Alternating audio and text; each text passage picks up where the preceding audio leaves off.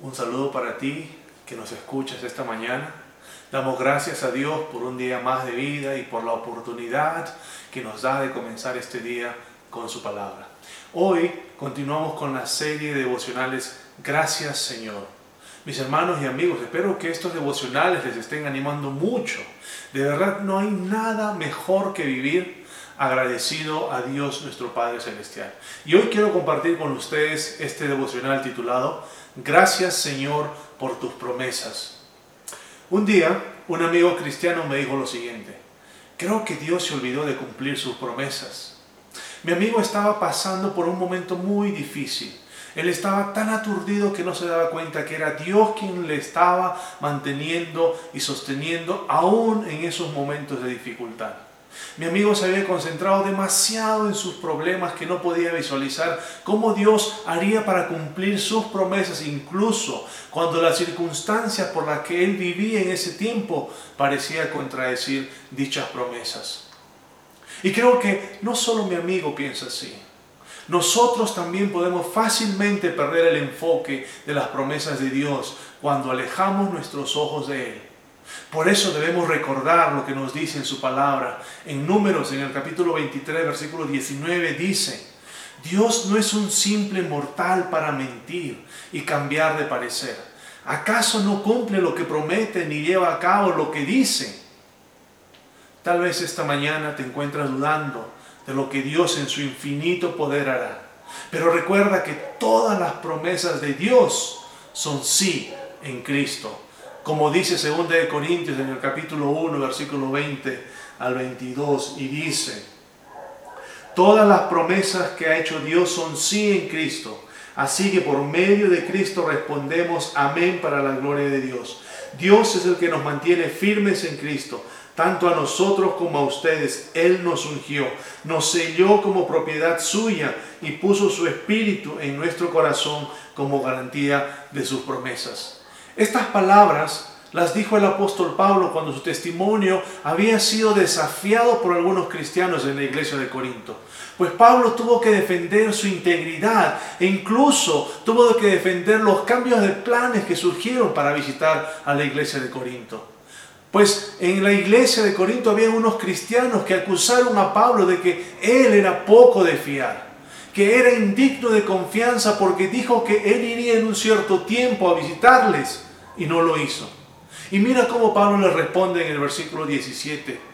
¿Acaso hice la ligera o es que hago mis planes según criterios meramente humanos, de manera que diga sí, sí y no, no al mismo tiempo? Lo que vemos aquí es que Pablo está mortificado por esas acusaciones y convencido de su inocencia, invoca solemnemente la confianza incuestionable de Dios como garantía y testimonio de la seguridad de su mensaje a los corintios, como lo hace en el versículo 18. Pues Pablo no estaba vacilando cuando les anunció sus cambios de planes de viaje, ni mucho menos cuando les proclamó el Evangelio de Cristo. Pues como mensajero fiel de Dios, su mensaje nunca fue sí y no con respecto a Cristo, sino que su mensaje siempre fue sí en Cristo, como vemos en el versículo 20. Y hermanos, esta es la verdad que Pablo quería transmitir a los creyentes en Corinto. Pero sabes, esta verdad es también para nosotros, pues las verdades, las promesas de Cristo eran, son y serán siempre sí para todos los que aman y le siguen a Él.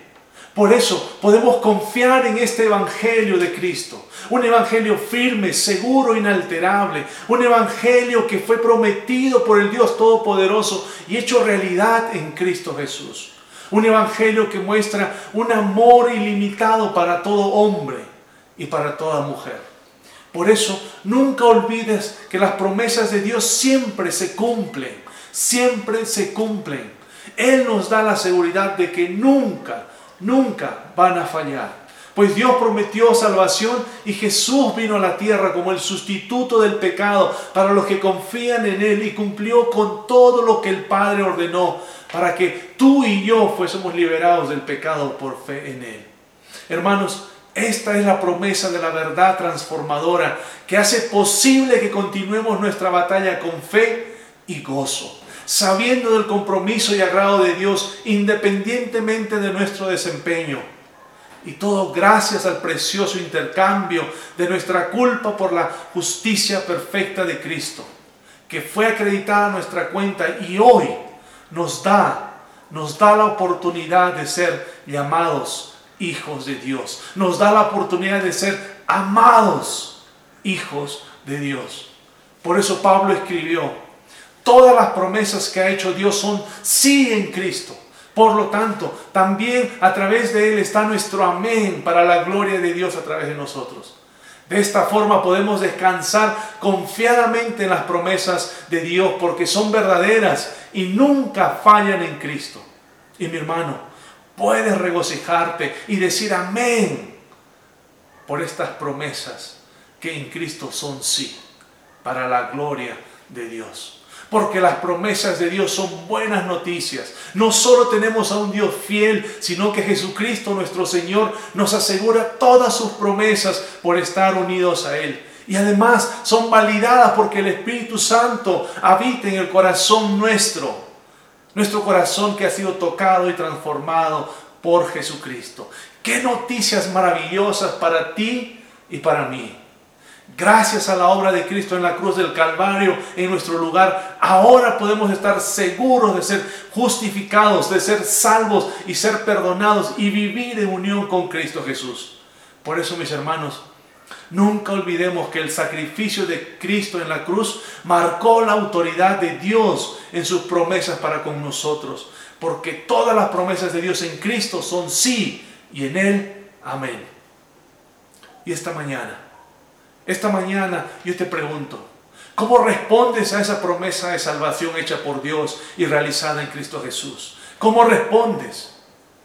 Deberías responder con gratitud Deberías vivir agradecido a Dios. Él es un Dios fiel y siempre cumple sus promesas. Y nunca, nunca te fallará. ¿Cómo estás viviendo, hermano?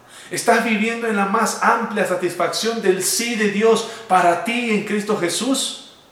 Hermano, amigo, Dios tiene muchas promesas para ti. Y cada una de ellas no solo traerá propósito, sino traerá satisfacción plena y absoluta para tu vida.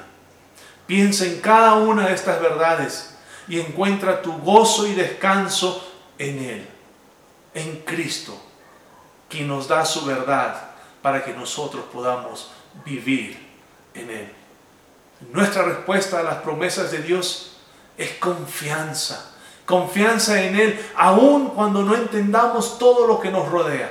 Pero a medida que continuamos madurando en nuestro caminar espiritual, aprendemos a abrazar sus promesas, aprendemos a no dudar de su bondad, pero sobre todo aprendemos a vivir agradecidos a Dios, que en Cristo todas sus promesas son sí para nuestras vidas. Recuerda que una promesa hecha por Dios es una promesa cumplida. Acompáñame en oración. Padre Celestial, cuán bendecidos somos de ser llamados tus hijos y de saber que Cristo tomó el castigo por nuestros pecados, para que en Él podamos ser receptores de tus muchas preciosas promesas, por fe. Te agradecemos por, por todas tus promesas que han sido validadas a través de Cristo, sabiendo que en Él son sí y amén.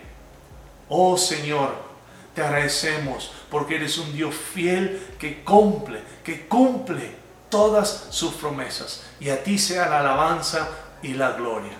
Gracias Señor por tu palabra, que es una lámpara para nuestros pies, una luz para nuestro camino y el testimonio de tu gran amor por nosotros. Gracias, oh Dios, oh Dios precioso, todopoderoso, en el nombre de Jesucristo nuestro Señor. Amén. Hermano, que tengas un bendecido día. Chao.